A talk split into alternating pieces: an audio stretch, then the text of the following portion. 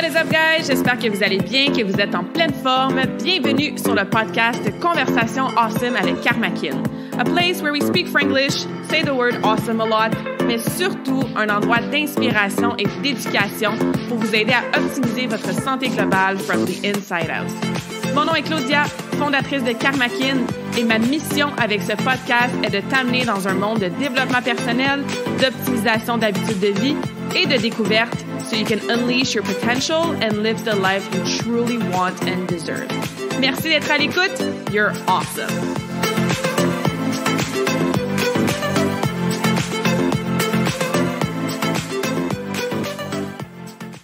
What is up, awesome humans? Uh, welcome to the show if this is your first time, and welcome back if you're here every week or once in a while. That's okay too. J'espère que tu vas bien. Aujourd'hui, la conversation awesome va être en anglais puisque je reçois Cheryl Borecky qui parle anglais évidemment. So, my English speakers out there, stay tuned. The conversation is in English today. I just wanted to do a quick intro in French to introduce my awesome guest. Donc, euh, effectivement, Cheryl qui est une entraîneur, un nutrition fitness coach qui a un no BS approach pour perdre du gras, aider nos performances et accomplir et atteindre nos buts de health and fitness. J'ai découvert Cheryl sur son podcast qui s'appelle Forking Healthy, qu'elle euh, fait avec sa sœur Jenny. Jenny was on the podcast, I think it was episode 46. On avait parlé de digestion, bloating, how to poop like a unicorn. Et euh, c'est grâce à ce podcast-là qu'elle fait avec sa sœur que j'ai découvert tout le monde et l'univers de Cheryl. So, Cheryl is super passionate. You'll hear it in the conversation today about, well, everything that's wrong with our fitness and health industry, everything that we can do to help our clients. On a une, um, une approche, une philosophie qui est très, très similaire dans la façon qu'on aide nos clientes. And her own personal journey and story is super inspiring. The way she raises her son is super awesome too. So, like I said, you're in for a treat. Alors, sans plus tarder, je vous laisse avec la conversation qu'on a eue. Um, intro en franglais, right? A Franglish intro. Like I said, the whole conversation is in English. But if you have any questions for me or for Cheryl after, please reach out. Si vous avez des questions sur la conversation d'aujourd'hui, ben, n'hésitez pas à me contacter moi ou Cheryl, à partager, à laisser un review aussi sur le podcast parce que ouais, tu vas vouloir écouter ça euh, comme il faut aujourd'hui et prendre des notes et te laisser inspirer par la passion, l'expertise et le journey de Cheryl. So, without further ado, happy listening. All right. I am sitting down virtually with uh, somebody who's on a different time zone than me, a different uh, continent, even. And I'm very grateful to have you on the podcast today. Welcome, Cheryl, to this awesome conversation. I'm so excited to finally be here. We've been trying to connect for a while, potentially connecting um, with my son, with, through my sister, through all these like family components, and then finally we're like, hey, how about the two of us just sit down? exactly, exactly.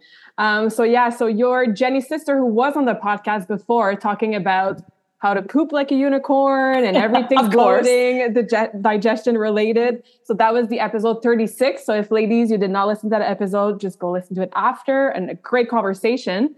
Um, but that's how I discovered you because you have a podcast with Jenny now um, called Forking Healthy Podcast. And it always makes me smile and laugh. And I feel like I'm sitting with you ladies and just chatting about health and dating and life in general and mindset. And I just love your story and how inspiring your story from couch to coach and then how you train your clients. So again, I'm grateful to have you here today.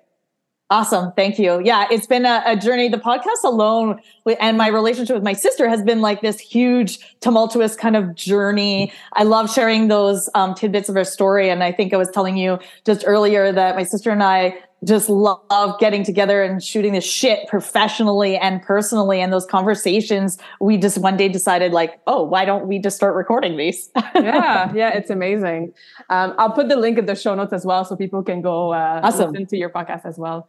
Um, so you help women lose fat, you help women with their performance, achieve health and fitness goals. You have a no BS approach, which I love but that's not really what you did your whole life. You have a very inspiring story from, like I said, like couch to coach. I'd love to yeah. hear more about that process and that journey and maybe some highlights of that transformation that you went through that make you who you are today, like this great coach who can now help other women kind of do the same.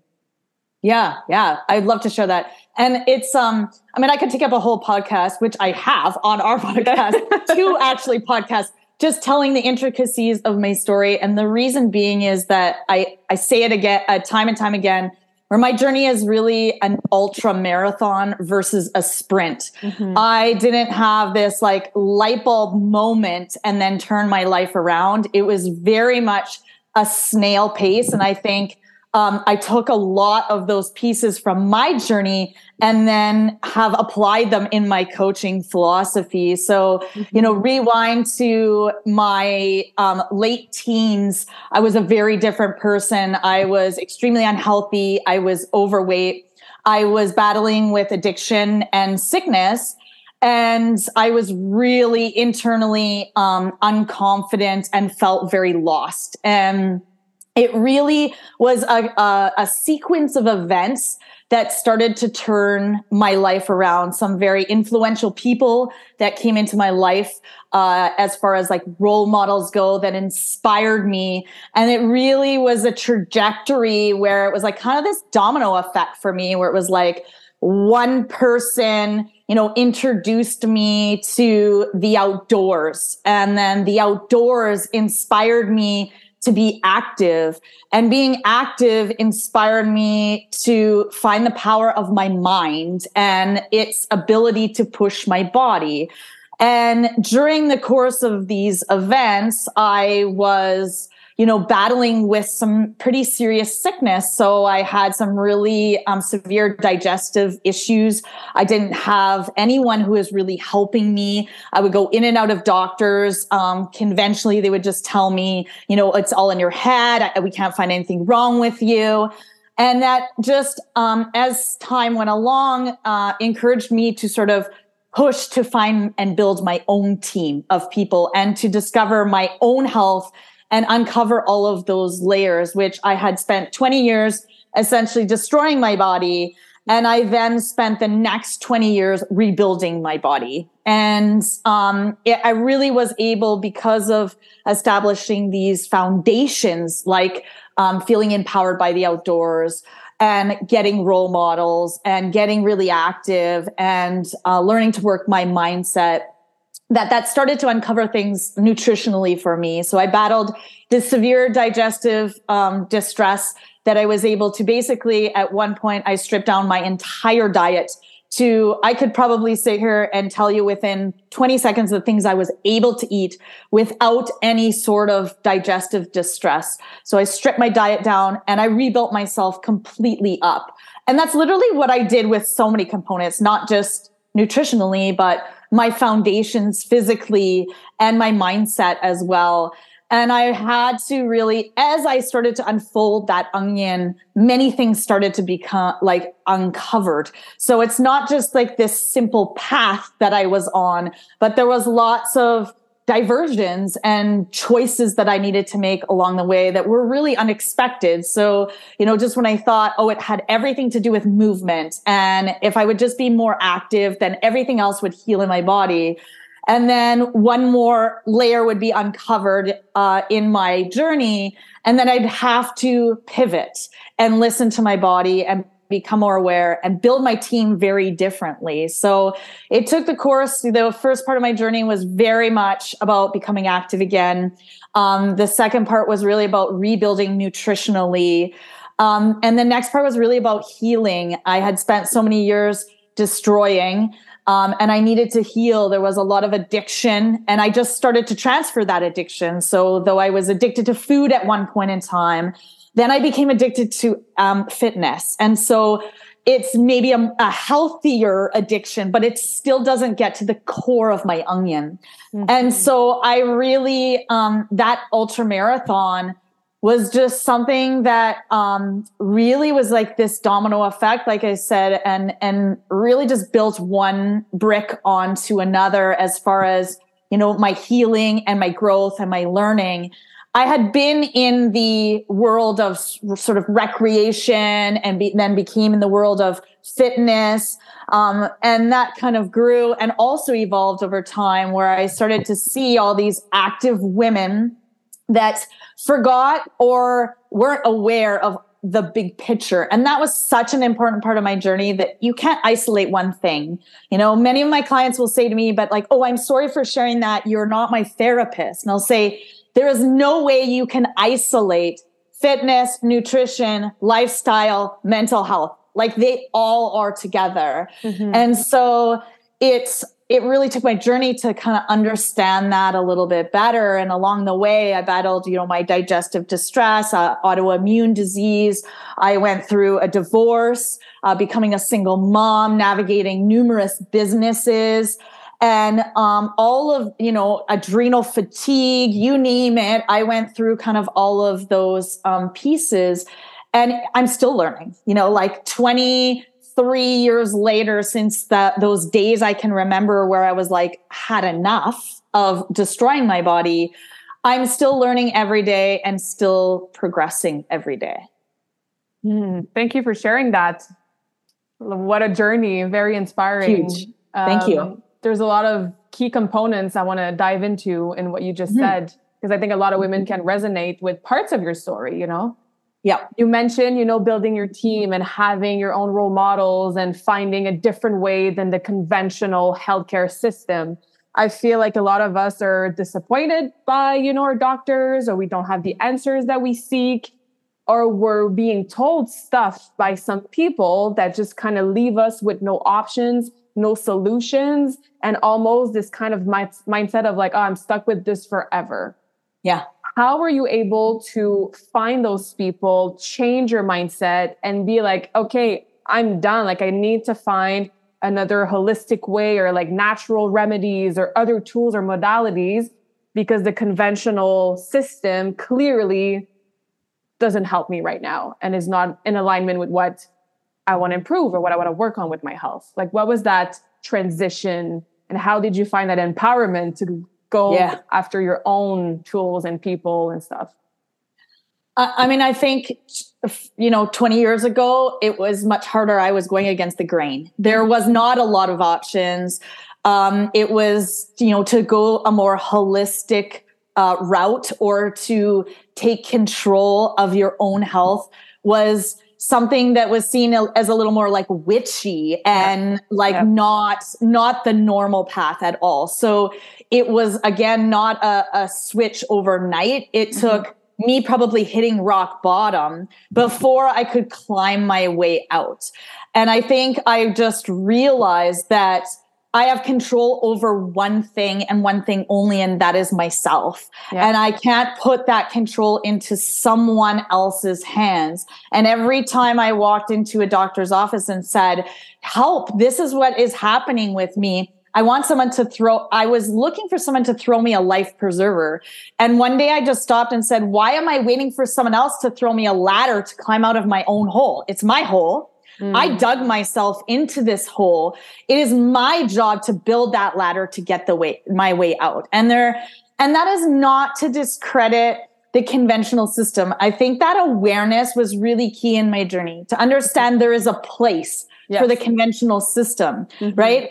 but to also understand, I think we have come far and we will continue to come far in the understanding that um, it has its place. And I think I was waiting to one day to walk into a doctor's office and for them to say, I don't know, but can I send you to this person who might be able to help? Mm-hmm. And I was waiting for someone to say that and nobody would say that.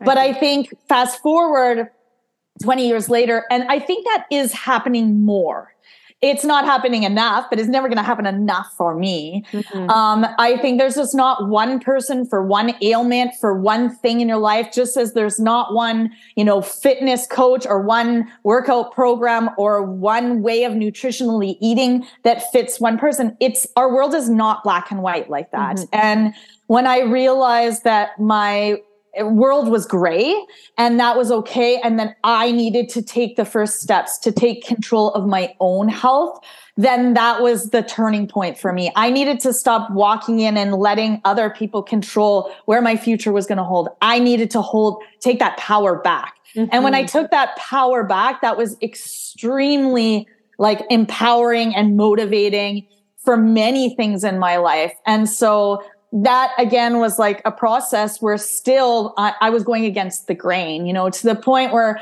10 years later, when I was diagnosed with an autoimmune, I recall walking into an endocrinologist and I went there to get information, which is very typical to the process that I do now. I go to physiotherapists, chiropractors, uh, you know, naturopaths, holistic providers, Reiki people, um, high level coaches, you know, dietitians, all of these. I am not, um, you know, I don't turn a blind eye to anyone, doctors, GPs, you name it. Mm-hmm. I, I think everyone has their, you can't be good at everything. You yeah. just can't. I'm not good at everything.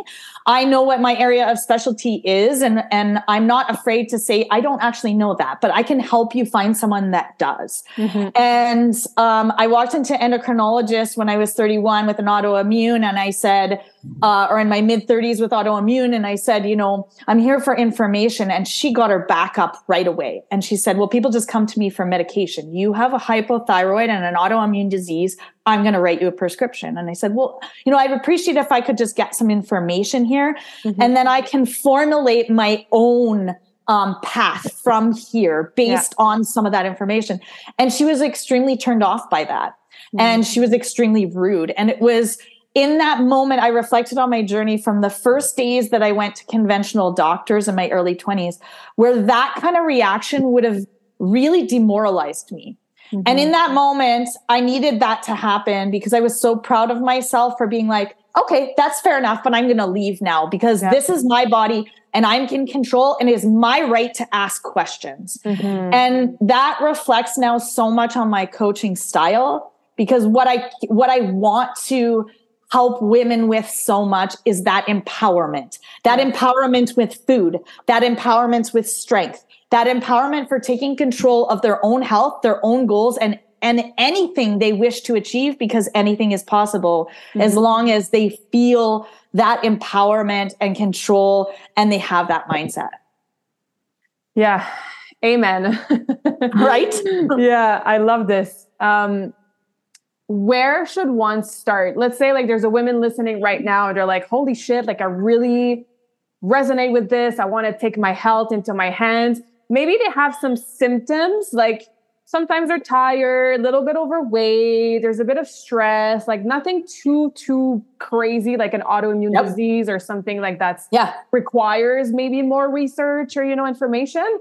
But they're like, "Oh, like it's time for me to feel that empowerment and get my health back into my own hands like where did you start where do your clients start like what are some first tips or steps or tools that they can use to take that control back mm-hmm. great question i think three things um, come to mind one is the first thing that needs to happen is awareness so yes. um, if you're not aware you know some people just accept certain things that happen to their body mm-hmm. um, and if you become very body aware you start to understand that everything that your body is showing you is it telling you something. So you, you have getting, examples because I know yeah, some women don't even know like what to look totally. or listen to. Like some examples. So some that- examples like uh, PMS symptoms are common, but they're not normal, normal right? Yes. and so we use we use that uh, change in dialogue a lot with my clients, where it's like Same.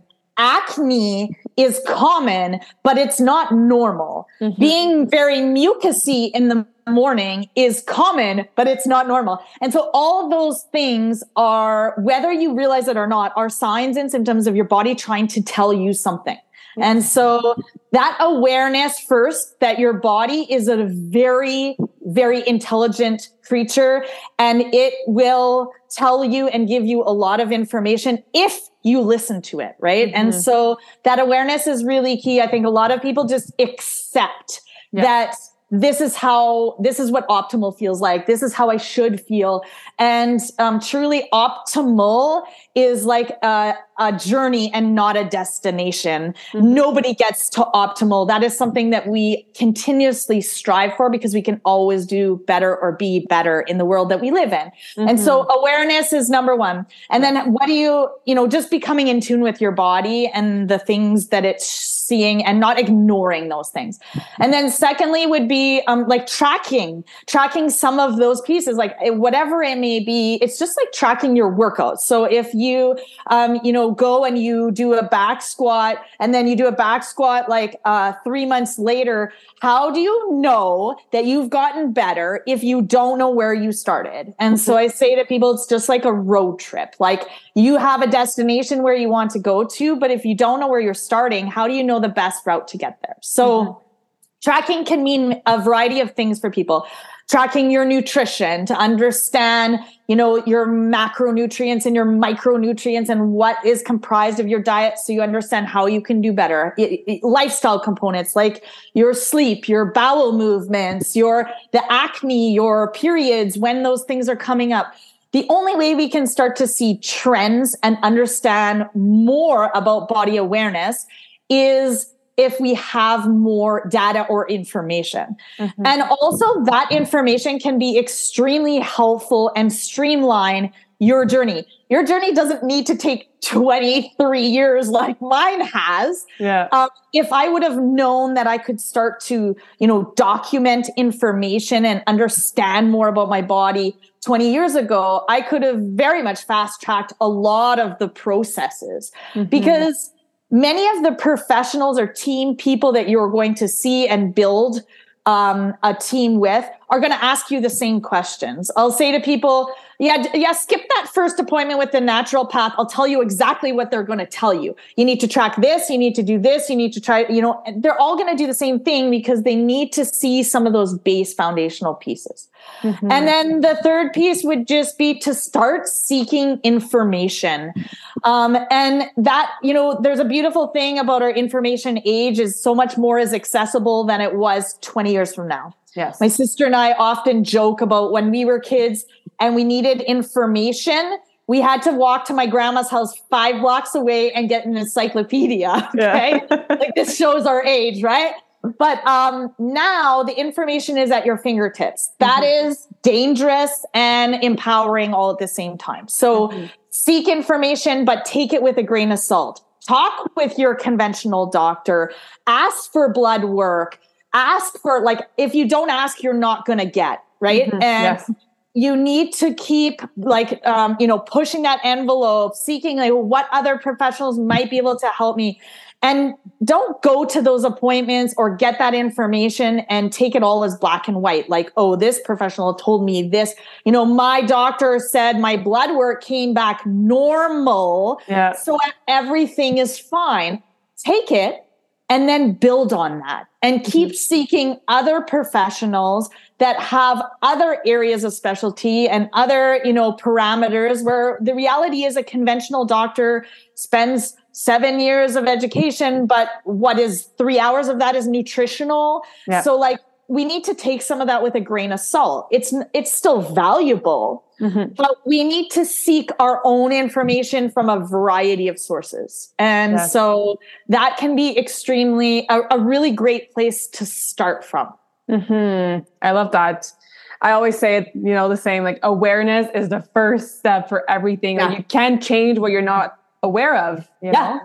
yeah. Um, why do you feel that a lot of women don't listen to their bodies or they'll feel the symptoms but they'll just like suppress them or ignore them this might be the hard truth i don't think this is just women but i think we live in a society where we want easy mm-hmm.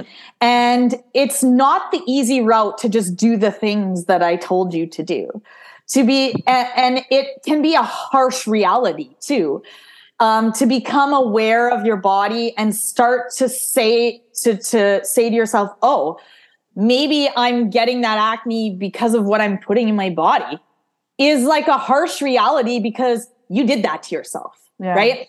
It was a big deal for me to come to terms with the fact that I had an alcohol problem, that I had a, um, that I transferred that addiction to exercise, and that I also had an eating disorder. Those things were, were higher level and a big deal for sure. But on a smaller level, it can be really challenging for people to come to terms with the fact that th- their journey has led them to where they are and their choices. But we need to remind ourselves that we do better when we know better. Mm-hmm. Okay. And mm-hmm. so in those moments, you know, we joke on the podcast about my mom all the time and, you know, how like, you know, my mom fed me milk and dairy and I was allergic to it. And I, I was keep getting ear infections. I was going on antibiotics all the time. But my mom didn't harm me on purpose. She did what she knew. She mm-hmm. just didn't know. And that's, uh, you know, I think we just, we do what we know and that's it. And sometimes we close off to new information and we don't want to know. We don't want to come to terms with it because it's going to be work and we need to accept and be at peace with ourselves that we are where we are because of the choices we've made. Mm-hmm. And I think that that's really hard for people to come to terms with that. Like forgive, I forgive myself for how I treated my body for those first 20 years of my life. I forgive myself. And I also believe that there is a reason for that. I've gone through what I have because I am where I need to be, because I can now help so many other women because of everything I've been through. And if I hadn't been through that, I wouldn't be where I am today. So that mm-hmm. acceptance mm. is a beautiful thing at the same time. Yeah. And we shouldn't be afraid of hard work, you know, because it's we live in a society where everything is delivered like this like on a plate it should be fast it should be exciting mm-hmm. it should be full of glitter and yeah. the reality is it isn't nothing about it is exciting it's boring as shit and it is hard work all yeah. the time yeah. you know and and that's okay and that that's it you, mm-hmm. there's no easy recipe for it yeah, because if it was easy, everybody would do it, right? Like it takes courage and yeah. work and consistency. And what kept you going in your journey when it was hard and you were like, fuck this, like I'm trying this, I'm trying that. I just want things to be easier. Like, I don't know if you had moments that you kind of wanted to give up or you were so at rock bottom that was like, no, like there's no way back. I'm keep moving forward even when it's hard what kept you going? Was it like an inner drive? Did you have a strong why? Um, was it for your son as well eventually? Now with your clients? Like, what was your inner drive and inner motivation to keep going, even when it was hard as fuck? I, I, think so many things. Uh, there's a lot of things, but if I could pinpoint, you know, because I've uh, established a life now that has uh, a lot of different routine habits and practices that are uh, that stabilize me for those moments, right? Because right. it isn't, um, it isn't, you know, people are like, oh, you must wake up every day and be so motivated because you're, you do all these things and you're disciplined. And I'm like, no, no, like that's not it. There are many days, but I do the things that I need to do even when I don't want to do them. And that's called discipline. And exactly. so, um, that structure that I've put into place, that environment that I've created supports that lifestyle mm-hmm. for me. But I always remind myself of um, of two of a couple things. One is um, get uncomfortable with being uncomfortable because I think that we think that um, you know once we get in the groove, it's going to be all um, you know d- roses, and we have to anticipate that there's going to be uncomfortable, uncomfortable emotions where we're going to be frustrated with the process and uh, it's not going to go the way that we want it to go. And you need to get uncomfortable. Like i think especially as women we feel the need to like control a lot of things. And when things are not in our control it's extremely uncomfortable and i think we need to spin that in a really empowering way mm-hmm. right and so I also view failure as a very different, in a very different way than I used to. So um, failure is learning and w- much more valuable than the wins that I've had in my life. And so I view things in a very different way. And then third, I always remind myself I always have a choice. And I tell yeah. my clients this, you have a choice. Okay. I get it it's um, it's frustrating and you need to trust in the process and you need to have patience and all those things are really hard. So feel that be uncomfortable with that um, and then you need to accept that and and then choose. And so mm-hmm. you have two choices. You can not continue on this path. You can throw in the towel and you can go back to the way things were or try something else or you can just push through and trust, even when you don't want to trust or you don't want to do the things you want to do or you don't want to be patient. You always have a choice. Mm-hmm. And so, and 99.9% of the time, the women that I work with are like, oh you're right i do have a choice okay yeah. i'm not gonna i can sit in my wallow and and or i can like pull up my panties and move on and so mm-hmm. 99% of the time they pull in their panties and you know what happens a week later they get the results they wanted exactly that's what exactly. happens right which is the power of consistency you know and yeah. discipline and just keep moving forward I love that you mentioned that you created the environment and the habits to support that journey, right? Like I call these like the anchors, like the non-negotiables. Yes. What are some non-negotiables or specific for you? Is it about your morning routine, stuff that you have to eat every day, your hydration, your movement? Like what are some specific habits that are part of that environment and those anchors? Um, I, I, I, like you, I always talk about, um, I do two things. I, I just finished my intensive fat loss program, which is six week um, intensive program. And in the end, I get them to reflect on the last six weeks and I get them to make their action plan moving forward. And I get them to pick three foundations. So bigger foundational areas that are very personal to them, mm-hmm. that are really um, a crucial to their success. And once they pick those foundations, they need to pick the habits that yes. are make those foundations very successful. So for I'll give you an example. What my foundations, given my digestive history, are bowel movements. Bowel movements have to be on point for me in order me for me to like feel good for the cycle I'm in to be working really well like that. it, it is leverage for my performance. It's leverage for my sleep. Mm-hmm. It's leverage for my nutrition, everything but in that's a foundation but uh, what supports that as a habit is my morning routine if i right. don't have my morning routine then i likely am not going to set the groundwork for very optimal bowel movement. So, mm-hmm. for example, like I drink a lemon, apple cider vinegar water first thing in the morning. I have a calm morning. I wake up before everybody else. I do some meditation. All of those things indirectly help my support my bowel movements. Mm-hmm. And then it's very similar to movement. Movement is a foundation for me. Mm-hmm. Why? Because um, mindset wise, uh, it is ex- it is more of an outlet for me to feel like I'm a good mother, a good business owner, and a good me. And so, what habits support my movements are scheduling in my movement first and scheduling my work around my movement, which people normally do it the, the other opposite. way around. Yeah. And that doesn't work for me because then I push it off to the side. I see. Yeah. And so cornerstone foundations for me are um, bowel movements, um, physical movement, and sleep. And the reason sleep is in there is because um, I have a history of disease that is really critical to um, sleep.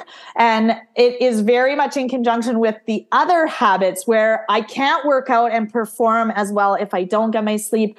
I end up getting sick. And when I get sick, my bowel movements go off. So they it's all related, very, right? It's all related. And what supports my sleep then is my evening routine and ensuring that that is you know this the supplement i take magnesium before bed and i mm. you know have a wind down routine and i need to get to bed before 10:30 and those are the habits that support those foundations i love how you break it down you know like having your core your foundation but then sometimes people just stop there. They're like, oh, yes. I want to, you know, move more or like eat better or like have more yeah. energy. Yes, but like, what does that mean first for you? And then what are you going to yeah. do specifically on a day to day basis or a weekly basis to help support that foundation? So I love how you break it down. Yeah, I think also um feeling because you talked before about why like was your is your why very empowering and I talk about that with the women I work with a lot too and when I think about those foundations that are critical to my success, and I think about those habits that lead me to those um, foundations, I think also about the feeling. How do I feel when my bowel movements are flowing optimally? How do I feel when I get sleep? How do I feel when I get optimal movement? Mm-hmm. And when I when I hone in on that feeling that after then that's what keeps me disciplined. So when you ask me, you know, what is, how do you stay on track on those days that are hard, or how do you keep that all in mind when you just are so frustrated with the process? It's feeling. It's not, you know, it's the feeling. How do I feel after I do a workout? Because I don't always want to do a workout. Are you kidding me? I can think of 200 things I'd rather do. But the feeling, I can't think of many other things that I'd rather do than feel that. Mm-hmm. Right. And so I think often we think about tangibles, right? Oh, I want to or I want to weigh 10 pounds less. I want to see that number on the scale, or I want to, you know, do a 200 pound back squat, or I want to run a marathon. Those things are empowering. Don't get me wrong, but attach a feeling to like, what is that? How does that make you feel? Yes. And then how do you break that down? That feeling of like, how can you feel that a little bit every single day so you can feel like you're getting closer to that? Mm-hmm. Absolutely. I love that. Because sometimes we don't really know specifically the, the behavior, like the habit that's, that's going to bring in that yes. feeling. Mm-hmm. Right. Mm-hmm. And I think that it also gives us permission to change or navigate or calibrate yes. our game plan. Um, I know for myself, like when I stopped doing competitive figure skating, I threw myself into powerlifting because I wanted to feel strong and feel confident and feel you know, had better self esteem with my muscular body and all that. And I was yeah. navigating eating disorders at the same time. But then a few years after, like the powerlifting, so like the habit, like the modality was not in line with how I wanted to feel anymore because I was feeling drained, exhausted. I was in pain physically. My nervous yep. system was like Shot. shut down and like I couldn't work on my business. I was like, okay, why am I training? How do I want to feel thanks to my training? So yeah. I think that adding in that feeling component is very important to allow that permission to, you know, be flexible with our approaches and our modalities and change as we get older or have like different yes. goals, you know? Yeah. I have women who get so stuck on um, a weight, for example, because I specialize in fat loss. Um, I have women that come and then I'll say, tell me a little bit more about your goal. And they'll be like, well, I would like to be 120 pounds. And I'll be like, tell me where that 120 came from. Yeah. And they'll be like, well, when I was 17, I weighed 120 pounds. I'm like, tell me what has happened between then and now. And it's like, they've had a baby yeah. and they've been in like they've navigated a disease and like all these things have happened and now they're they weren't active before and now they're lifting and i'm like that number's pretty obsolete isn't it so like why don't we just like we it's great to have a goal and mm-hmm. and like a vision yeah. but i want to make sure that women um, set up their expectations correct that that might change and mm-hmm. we need to let the body lead and how you feel lead and it's okay to ebb and flow and do that dance mm-hmm. yeah absolutely some great questions to ask ourselves for sure um, you mentioned that you're a mom, and hopefully we can have Jason on the podcast for my yes. uh, Relève Karmakin episodes for kids and teenagers. Um, he was on the podcast with you and Jenny. He's just such an amazing kid. and I'm just in awe of how you raise him in terms of like the habits and the nutrition and like his knowledge and like, you know, like chase for prime minister, you know? Um, I guess my question is, or like if you could chat a bit more about like was it easy for you to maybe teach him proper nutrition and healthy habits? I know that sometimes he brings stuff at school in his lunch and like his friends are like, what is this? You know, like how was it for him to have maybe different snacks in school, you know, or just not mm-hmm. going the, again, common, but maybe not normal route for kids yeah. in terms of like having a healthy nutrition? There's yeah. a sweet spot there's a gray zone like it's it's tough it's hard for a parent i'm sure but i just love the way you approach it with jason so if you could speak about that that'd be amazing well thank you not easy again but yeah. i think um, applying what i've been through in my journey has helped me to navigate that where it why am i looking for easy i don't tell my clients to look for easy so raising my child um, a different way shouldn't yeah. be easy either. Um, again, it's also an ebb and a flow as he um, matures and grows. What does that look like uh, mm-hmm. as far as his journey goes? But I've always taken very similar aspects to what I take with my clients. One is education and knowledge is empowering. And yeah. so I it is my job to do two things to buy the food that is put in our house and to put the food on the table. Mm-hmm. Okay. And as he gets older, I'm, it's not even my job to put it on the table anymore. okay. He's, he's 10, right? Now? He's 10 now. Okay. Yeah. And so it's my job to do that. And it's my job to make him aware of why I choose certain foods. Mm-hmm. Anything else is his job. It's his job to put that food in his body yeah. or not. And so, and as he gets older, it's his job to navigate those choices much more on his own than it was when he was two or whatever. Mm-hmm. So I, uh, you know, rewind to when he was a baby and I was introducing solids, you know, he's breastfed baby. I was really lucky. I had a great journey in regards to that.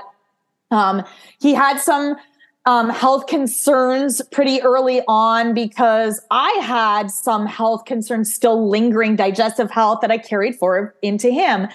And I think um, understanding my journey had started literally when I was in the womb. Okay. Mm-hmm. Because my mom um, took a uh, like tidbit, she took a morning sickness drug that at, at the time was okay and then later was banned. And so i had some side effects from from the womb on and that was like you're a blank slate from the moment you're an egg and that's it. And everything after that influences your health. Yeah. so understanding that and how that tied into my journey later on in life and my own health motivated me to be like i have control to set him up much more for success than I had.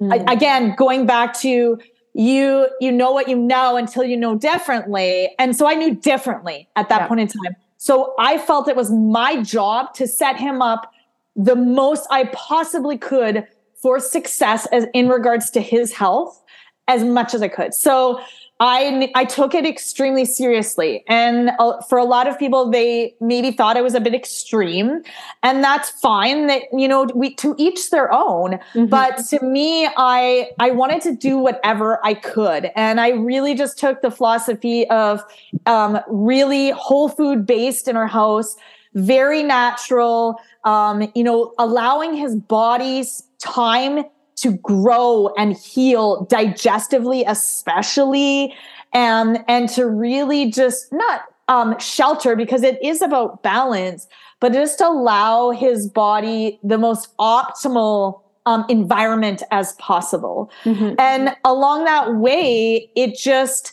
became very natural. Like, obviously, he hears me talking with women on the phone where I'm like, tell me about your bowel movements, you know? So, like, it's, those things are not faux pas in our house. We use every sign and symptom of our body mm-hmm. to become very aware. He sees me talking to women about that. And then he see, then inherently he's comfortable talking about those things. Like he'll call me from his dad's house now. One day he'll listen and he'll be so embarrassed. He'll be like, Mom, I only went to the bathroom one time today. What do I do? and then we'll be like, okay, so tell me what you need to have optimal bowel movements. And he'll be like, well, I drank enough water today. Oh no, I don't think I ate enough fiber, you know, and like, and then he'll be like, what could I eat? And then, so to me, the most empowering thing is, is that he's taking control of his own body and he's already aware at 10 years old. And that doesn't mean he doesn't make choices that don't align with optimal health. Okay. So don't get me wrong. We'll go to a bakery and he'll choose a croissant. Mm-hmm. And he knows that that isn't the most optimal thing for him, but he also knows he takes great pleasure and enjoyment. And that's an important part of food and life. Absolutely.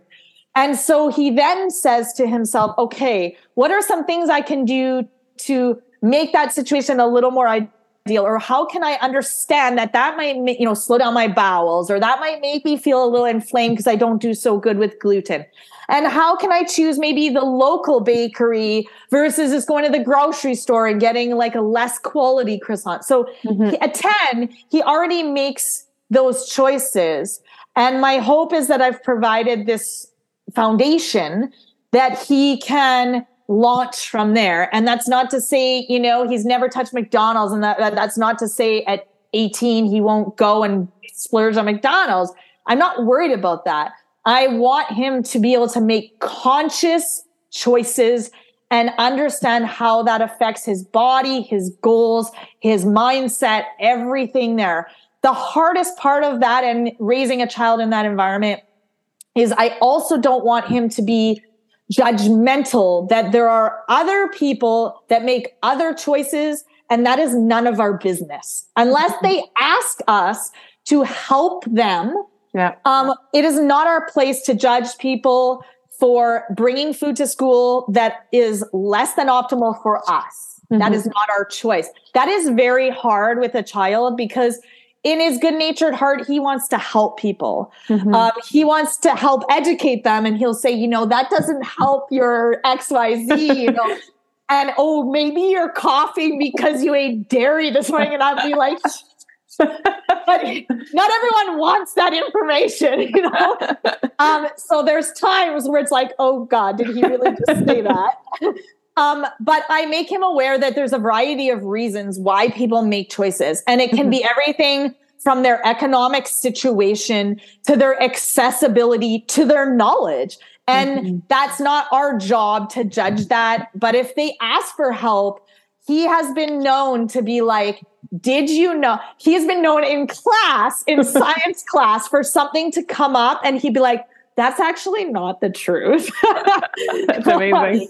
and so he isn't afraid to question and he isn't afraid to go against the grain. And I'm super proud as a mother to have a child. I think we need more kids in this world that aren't afraid to stand up because I was afraid. I was afraid to stand up and say, actually, no, that's mm. not how my body feels or that's not how I feel. And it's okay that I don't agree with that. Yes. Again, empowerment. Like this is amazing. Yeah. Thank you for sharing.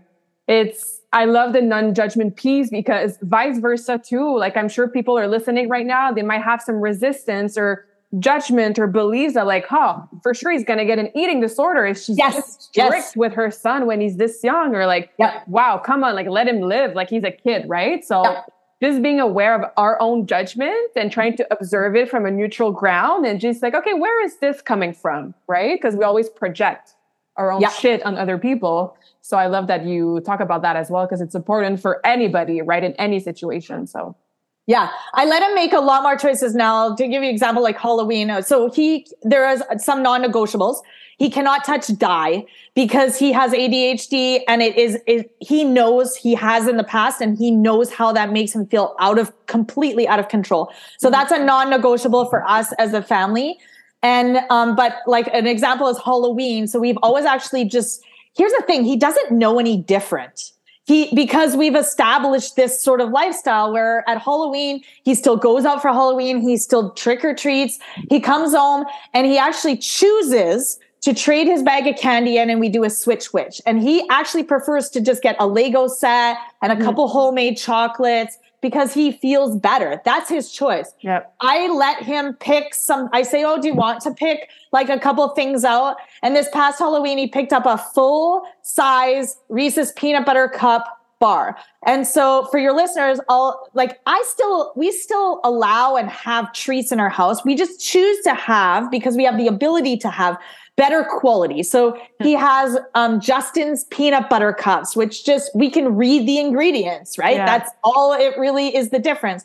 So he chooses this Reese's full size Reese's peanut butter cup, or he opens it up, he smells it, and he goes, Yeah, I don't really want it. And he throws it away. Wow. So the thing is, we've set him up for success to actually have very vibrant senses, mm-hmm. taste buds. Mm-hmm. And so it, yes, it's much harder when you have a child. I work with a lot of people who are like, well, my kid is 10 and I'm just starting this journey. Do you yeah. have any suggestions? That's not going to be night or day. Mm-hmm. I had an easier time because I started from a blank slate day one. Yeah. Right. Yeah. And so now my kid's senses are very vibrant and he's very aware of how things make him, his body feel. If you're starting at 10 or 15 or 30, or 43, it's going to look very different. Mm-hmm. But you anything is possible yes. and you can change anything. Mm-hmm. If you it won't mean it's easy, but it's possible. Yeah. Oh, I love this conversation so much. Thank you, thank you, thank you. Where can we follow you, get in touch with you, perhaps work with you if anybody's listening is like, "Oh, I need to work with Cheryl." Um, I, I, mean, the first step is obviously eh, like information based, move, eat, play.ca. So one word, move and then eat and then play all the good things in my life and the, the things I promote um, is my website. But obviously I have like a community group on Facebook and I have an Instagram page I'm always sharing on all of those modalities. So, um, you know, I have tons of stories on Instagram where I'm sharing tips, tricks, my own journey, um, integrated with my family life, those sort of pieces. Um, so, and then the podcast, the Forking Healthy mm-hmm. podcast, it, you know, I always encourage people like come and just sit and listen to us chat or listen to me chat on stories or come to the community where it's really emp- empowering women um, who are just sharing and it's uh, a safe environment. So a lot of different avenues where women could just come in and get to know me a little bit better. Cause I, the biggest thing is, and why I'm here with you today is I love to share as you can tell, I can be really passionate yes, about I love it. my love story it. and how it's evolved and how I might be able to help other people, specifically women, um, be really fit for life. Like that is what it is for me. Whatever fit, define fit for you. Mm-hmm. Um, but it, I guarantee you, the philosophy that I have coaching wise is not the same as many other.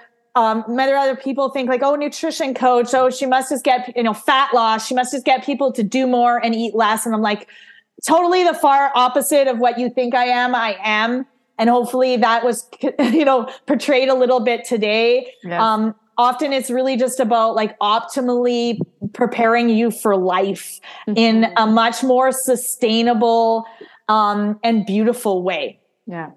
Yeah love that. I have two final questions for you.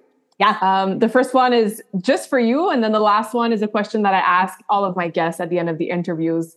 So the first one is why do you love burpees so much Damn it.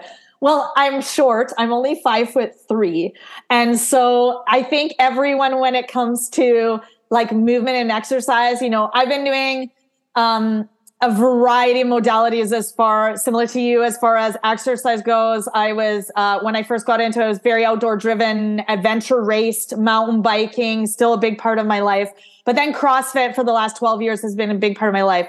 I'm short and you like we all like being good at something okay? And i'm really just good at burpees. And because it's an overall i can get a good workout from it as well.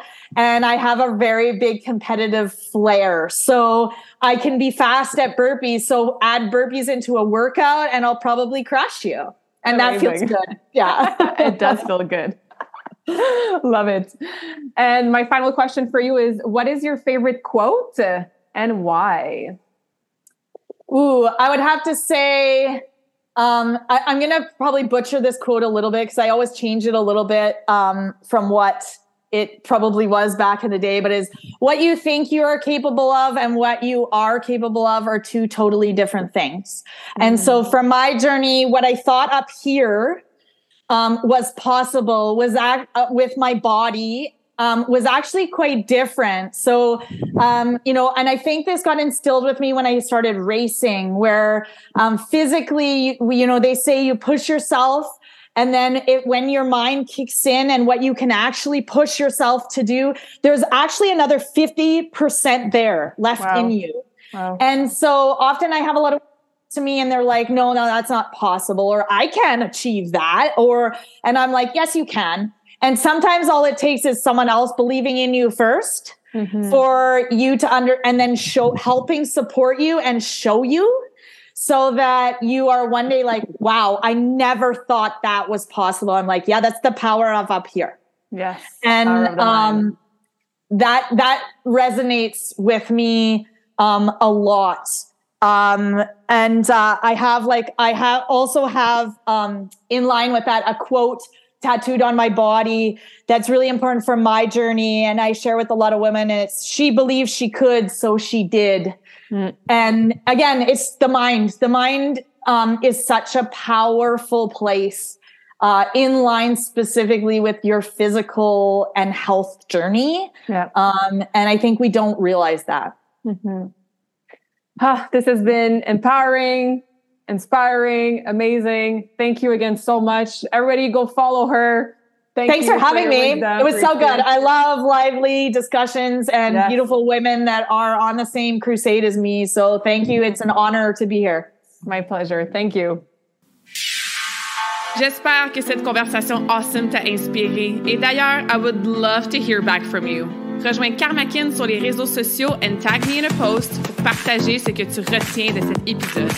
Je serais vraiment grateful aussi si tu pouvais me laisser un rating and review pour le podcast. Ça me permet d'avoir un impact positif sur plus de gens comme toi. Merci beaucoup d'avoir été à l'écoute and until next time, je te souhaite une journée awesome.